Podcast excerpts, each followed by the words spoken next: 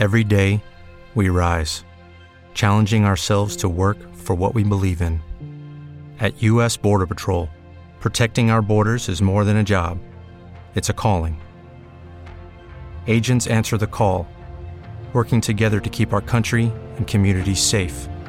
If you're ready for a new mission, join U.S. Border Patrol and go beyond. Learn more at cbp.gov/careers. Este podcast forma parte de Evox Originals. Disfruta de este avance.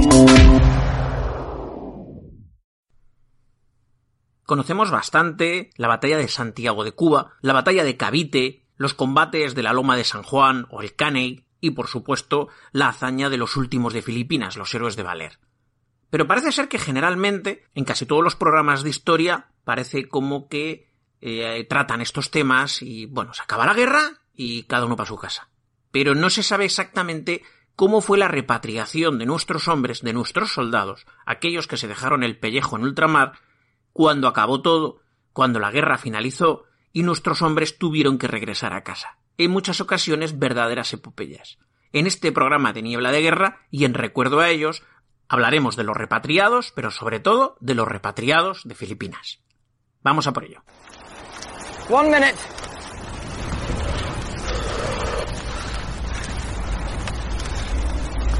Fix Baron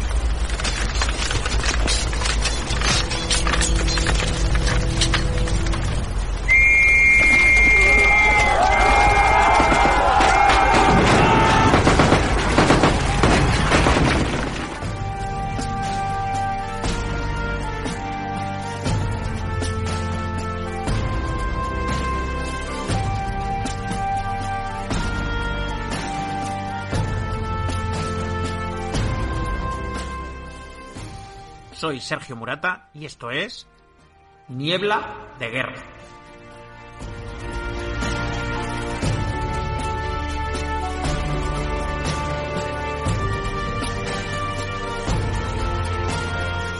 Podcast de historia militar hecho por aficionados para aficionados. Las armas y los hombres que las empuñaron, las batallas, los combates, los episodios históricos que han marcado la historia de la humanidad. Únete a nosotros y escucha Niebla de Guerra.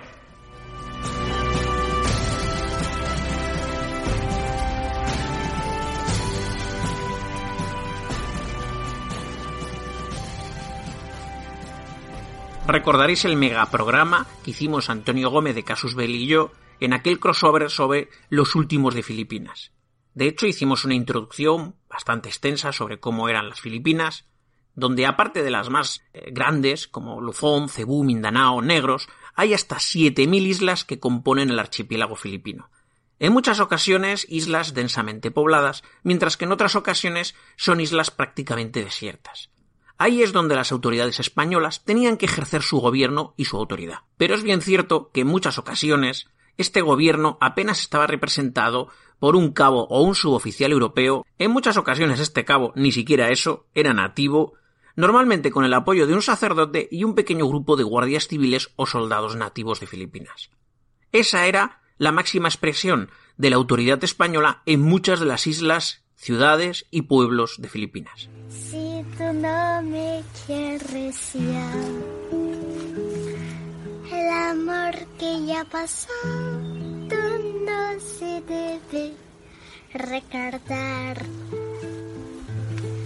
La ilusión de tu vida, un día lejano ya.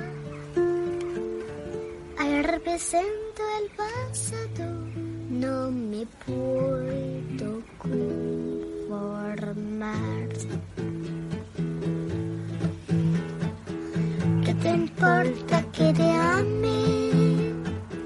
Si tú no me quieres ya, tú no se debe recordar. Fue la ilusión de tu vida,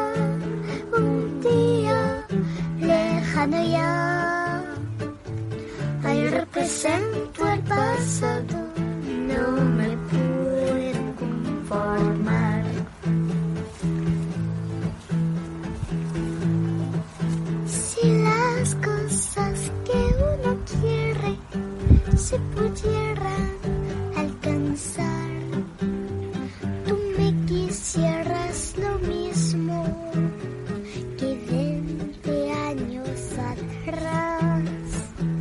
Con qué tristeza miramos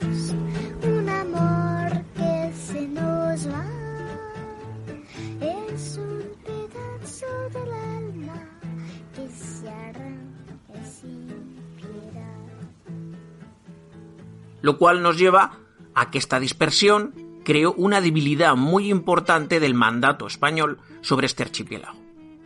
Además de esta gran dispersión que ocasionaba muchos problemas de comunicación, los cuales generalmente se hacían por barco, y tampoco es que cualquiera tuviera un barco a vapor disponible. Recordad que durante muchos años se utilizaban pues barcos de vela, canoas, barcos tradicionales de la zona, y que en realidad las comunicaciones sin cables son bastante más tardías. Por lo tanto, no solo el transporte, las comunicaciones eran difíciles, sino que además los medios para hacerla eran lentos. Incluso os diré que en muchas ocasiones, en vez de emplear el transporte por tierra, se utilizaba el transporte o la comunicación por mar por ser esta más eficiente que el de la tierra, donde apenas en muchas ocasiones existían caminos o vías de comunicación medianamente abiertas y accesibles, las cuales generalmente se encontraban en la zona de Manila, que era donde se encontraba la capital de las Filipinas. Además, el mestizaje de los españoles con los filipinos pues fue muy reducido. A diferencia de las Antillas, donde este no tuvo prácticamente barreras, lo cual creó pues una serie de, de, personas, una serie de descendencia que en muchas ocasiones también se consideraban españoles, en Filipinas ocurrió en muy pocas ocasiones.